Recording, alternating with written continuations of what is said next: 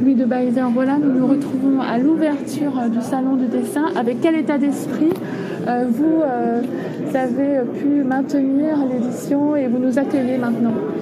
Alors dans un état d'esprit d'abord de, grand bonheur, parce qu'on le plus important pour nous c'est effectivement de pouvoir exposer les œuvres, donc le fait qu'on puisse le faire c'est un grand bonheur.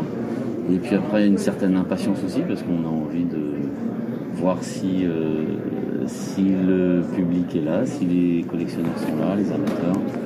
Et euh, on a fait beaucoup, de chemin pendant les deux dernières années pour euh, faire en sorte que le salon ait lieu. Donc j'espère que ça sera couronné de succès au moins en termes de visite, euh, d'estime, et puis après peut-être de vente Alors l'édition en ligne est maintenue suite aussi aux enseignements un peu de cette période. Mhm. Comment est-ce que justement vous, vous conciliez, vous, vous visez les deux en plan euh, complémentarité? L'édition en ligne euh, a ouvert il y a 5 mhm. minutes, un quart d'heure maintenant, hein, donc en même temps que les portes de la bourse. Et le but était de faire en sorte que les marchands étrangers qui d'habitude sont présents ici et nous accompagnent depuis parfois 10 ans, 15 ans, puissent quand même, même s'ils ne peuvent pas venir cette année, participer au salon.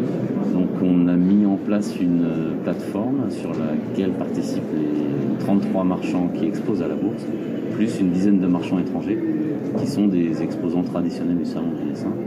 Et euh, la volonté est de faire en sorte que à la fois les marchands qui, euh, étrangers qui n'ont pas pu venir, qui sont euh, des, fidèles, puissent participer même si c'est virtuel. Et de la même manière, des visiteurs, des conservateurs, des amateurs étrangers qui viennent tous les ans depuis des années ne peuvent pas venir cette année puissent participer virtuellement au salon en, ayant cette, euh, cette, plateforme qui ouvre aujourd'hui avec à peu près entre 500 et 600 dessins disponibles. Alors, les invités d'honneur cette année, ce sont les musées de Marseille avec Xavier Ray. Donc voilà, comment se traduisent ces, collections, cette richesse aussi régionale qu'on a beaucoup remarqué aussi pendant le confinement? Oui, alors euh, les musées de Marseille, effectivement, ils ont. Euh, c'est l'ensemble des musées de Marseille mmh, hein, tout à fait. Euh, qui mmh. exposent une sélection de dessins avec quand même un dans leur choix de feuilles qui était autour de la nature, les jardins, donc il y a beaucoup de beaucoup d'études euh, d'art, euh, de paysages, euh, rivières. L'affiche du salon du dessin a été, été faite d'après un dessin des, musées de Marseille d'un artiste qui s'appelle Cola, un artiste méridional très peu connu, mais qui, est un, très bon paysagiste.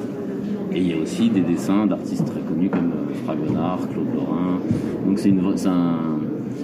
c'est un, choix, donc une, sélection de feuilles euh, assez variée, d'artistes connus ou moins, mais sur le thème euh, de la nature. Alors au niveau de la répartition géographique par rapport à nos pays euh, voisins, donc comment est-ce que ça se traduit? J'ai remarqué de nombreuses galeries, notamment anglaises. Il y a beaucoup de galeries. Alors par rapport aux années précédentes, où en général on a à peu près sur un, ratio de 50% français, 50% étrangers, hein, une galerie sur deux. Euh, cette année, on a sur les 33 galeries qui exposent, on a je crois 7 galeries qui sont étrangères mm. et euh, les 26 autres qui sont françaises. Donc c'est vrai que c'est un ratio qui est beau, où les galeries françaises sont vraiment surreprésentées, mais qui s'explique par le fait que pour beaucoup de galeries étrangères, notamment américaines, anglaises et allemandes, euh, ça a été compliqué d'envisager un séjour prolongé à Paris, donc ils ne sont pas venus. Quelques coups de cœur, quelques belles feuilles que vous recommanderiez? Euh, Il y avait euh, des très beaux dessins de Sam Safran qui sont chez Wellington Pisto, qui est un marchand traditionnel. Il y a vraiment deux grandes aquarelles qui sont vraiment magnifiques. Il y a euh, chez Talaborde côté, il y a des bons vins, un Léon et un François, qui sont deux frères, mhm. qui sont un, sous-bois à l'aquarelle et puis une petite nature morte au fusain qui sont vraiment très beaux. si vous allez chez par exemple chez la galerie Jeanne Boucher, Gégeur, mhm. euh, il y a un dessin très étonnant d'un artiste qui s'appelle Doden, qui n'est pas connu, mais qui est fait à la craie sur un papier noir. Mhm. C'est vrai que le dessin, on a souvent euh, l'utilisation de la lumière euh, avec la transparence et donc la réserve du papier. Là, on a un dessin qui est fait en, opposition en fait, hein, mhm. qui est fait donc à la craie sur un papier noir et qui est très très surprenant. Et un très beau euh, symboliste belge chez euh, Patrick Lantz, qui s'appelle William de Gouve de Nank.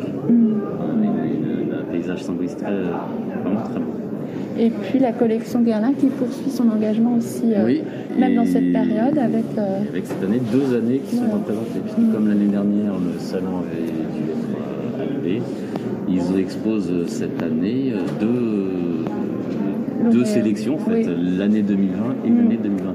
Il y a six artistes qui exposent euh, dans la fondation, dans, dans l'espace qui est occupé par la fondation. Très bien, bah, je vous remercie.